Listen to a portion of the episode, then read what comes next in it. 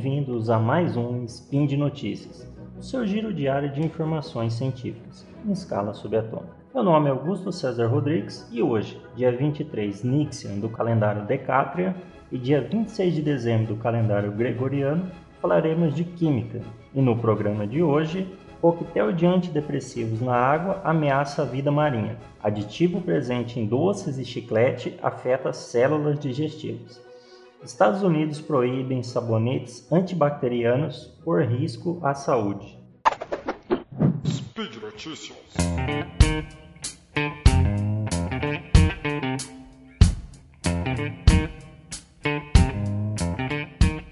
Coquetel de antidepressivos na água ameaça a vida marinha. É, cientistas eles detectaram acúmulo de antidepressivos humanos no cérebro de peixes é, numa região das, dos Grandes Lagos, lá nos Estados Unidos. E esse é um problema que tem crescido no mundo. É, o consumo é, de antidepressivos tem crescido e, e, tem tido um efeito colateral preocupante no, no meio ambiente, que é a maior exposição de animais marinhos ao acúmulo dessas substâncias químicas nas águas do rio, dos rios. Um novo estudo que foi publicado na revista científica Environmental Science and Technology. Pesquisadores americanos detectaram altas concentrações de resíduos desses medicamentos no cérebro de 10 espécies de peixes. Essas espécies, como eu já, já disse anteriormente, são encontradas na região dos Grandes Lagos. A presença de antidepressivos na água e, consequentemente, na vida aquática é, levanta grandes preocupações ambientais. Ainda, segundo os, os cientistas, esses resíduos de antidepressivos podem alterar, alterar genes responsáveis pela construção do cérebro dos peixes e, e, isso muda seu comportamento. Eles podem acabar se tornando mais ansiosos, antissociais, agressivos e até mesmo homicidas. É, os antidepressivos ainda podem afetar o comportamento alimentar dos peixes e seus instintos de sobrevivência. Para os cientistas, mudanças como essa têm potencial de interromper o, o equilíbrio entre as espécies que ajudam a manter o ecossistema estável. Só para vocês terem uma ideia, assim, todos os dias, milhares de, de, litros de remédios e hormônios eliminados pelo organismo humano seguem para o esgoto. Só que essa é uma realidade que eu já vivi, eu trabalhei nessa área, é, tenho por experiência própria, as estações de tratamento de água residual, elas não removem é, eficazmente essa substância. Porque o que acontece? Normalmente, o tratamento de águas residuais ele concentra-se em matar bactérias, assim, que sejam causador de doenças e extrair matéria sólida, principalmente excremento humano. Os antidepressivos, que são é, dejetados pelo, pelo ser humano através da urina, eles são ignorados. E não só ele, como outros produtos químicos. Então, o sistema de, de, tratamento de água hoje eles são focados em, em, remoção de substâncias como nitrogênio, fósforo. Só que tem muitos outros produtos químicos que não são priorizados, eles afetam o meio ambiente. Então, nessa parte é bem precária a, a remoção de, de substâncias é, que agridem o meio ambiente devido a esse foco. Assim, agora voltando aos antidepressivos, eles são medicamentos são comumente prescritos, principalmente nos Estados Unidos uma última pesquisa mostrou que a, a porcentagem de americanos que tomam antidepressivos aumentou 65% entre 2002 e 2014.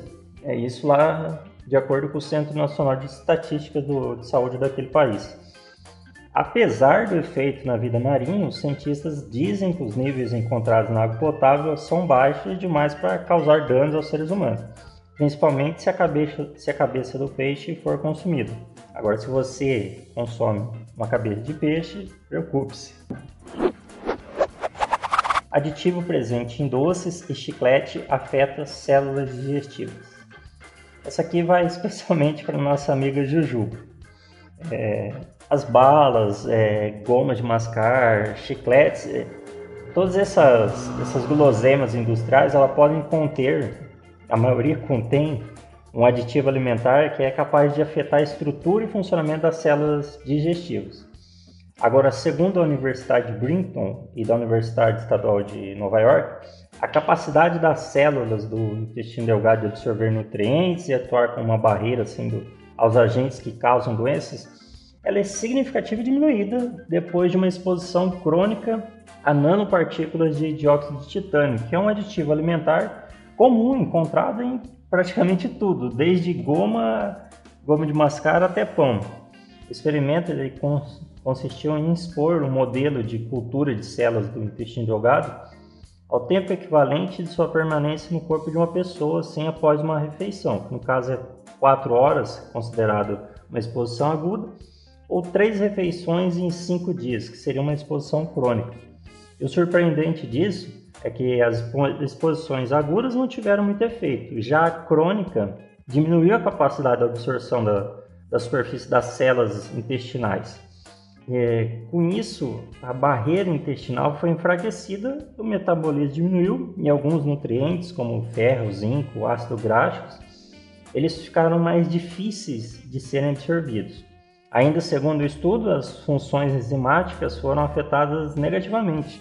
Segundo um dos autores do, do artigo, o óxido de, de titânio ele é um aditivo alimentar comum que as pessoas têm comido por muito tempo mas diz para não se preocupar porque não é uma coisa que vai matar a gente. Só que eles estão interessados em alguns dos efeitos sutis e que eles acham que as pessoas devem saber sobre isso. O, dióxido de titânio ainda é, ele é geralmente reconhecido como seguro pela Food and Drug Administration dos Estados Unidos. Sua indigestão hoje é quase inevitável.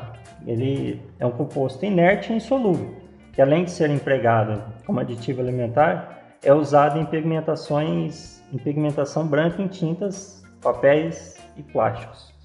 É também um ingrediente ativo em, prote em protetores solares baseados em minerais para a, a pigmentação para bloquear a luz violeta.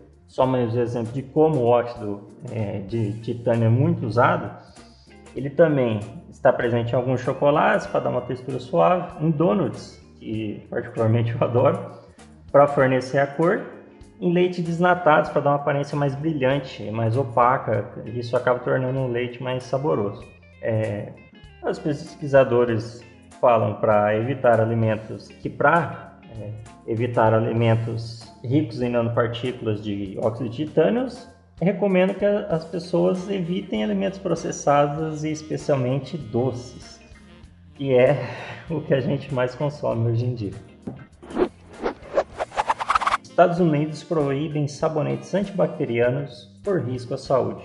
É, a Agência Americana de Medicamentos e Alimentos, a FDA, e a sigla em inglês, ela proibiu a utilização de 19 ingredientes químicos é, nos sabonetes antibacterianos comercializados no país. Assim, de acordo com o órgão ainda, essas substâncias, entre as quais estão triclosan, que é comum em sabonetes líquidos, o, e o triclocarban, que é presente na maioria dos sabonetes em barra, além de não terem se mostrado assim mais efetivos que os tradicionais, podem trazer dano para a saúde, com problemas ao sistema imunológico, propiciando a resistência bacteriana estão associadas ao desenvolvimento de alguns tipos de câncer. Então isso significa que talvez aquele sabonete não proteja contra 99,9% das bactérias, né? Agora, uma declaração desse órgão é que os consumidores podem pensar que sabonetes antibacterianos são mais efetivos para evitar gêmeos, mas não existe essa evidência científica de que sejam melhores do que água e sabão comum. Alguns dados ainda por cima sugerem que os ingredientes antibacterianos podem se fazer mais mal do que bem a longo prazo. Né? Segundo uma pesquisadora, a Teresa Michele, que trabalha na área de cuidados pessoais do, do, da FDA, 40% dos produtos não médicos que estão no mercado contêm ao menos um dos ingredientes agora proibidos. Os fabricantes têm um ano para cumprir as novas regras, inclusive alguns já começaram a retirar seus produtos que, tem, eh, que contêm os ingredientes em questão. A proibição é válido ressaltar que não inclui gel antisséptico, lenço umedecido, nem produtos antibacterianos utilizados em hospitais e em centros de saúde. Apesar dessa proibição, a FDA ressalva, ressalta a importância de lavar as mãos com sabonete para prevenir doenças. Lavar as mãos com água e sabão é um dos passos mais importantes que um consumidor pode tomar para evitar doenças e prevenir a transmissão de germes a outra pessoa. Assim, já segundo o Instituto de Limpeza, né, o ACI na, em inglês, que representa os fabricantes, afirma que esses sabonetes são seguros. Os sabonetes são antibacterianos, são a chave para a saúde devido à importância das mãos limpas na prevenção de infecções. Lavar a mão com sabonetes antissépticos pode ajudar a reduzir o risco de infecção mais que a lavagem com água e sabonete não antibacteriano.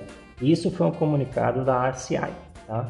Por outro lado, também o grupo de trabalho ambiental ele aplaudiu, aplaudiu o anúncio da proibição e disse que a decisão da FDA é uma importante vitória para a saúde humana e para o meio ambiente. É válido lembrar que em 2012 a Proteste no Brasil já ela avaliou a eficácia de 12 sabonetes para acabar com quatro tipos de bactérias e, e do resultado nenhuma das marcas é, avaliadas conseguiu é, eliminar as quatro, os quatro tipos de bactérias. Sim, um comunicado, a Anvisa informou por e-mail que no Brasil existem é, 215 produtos notificados como sabonetes antissépticos que contêm o triclosan e 110 que contêm o triclocarban.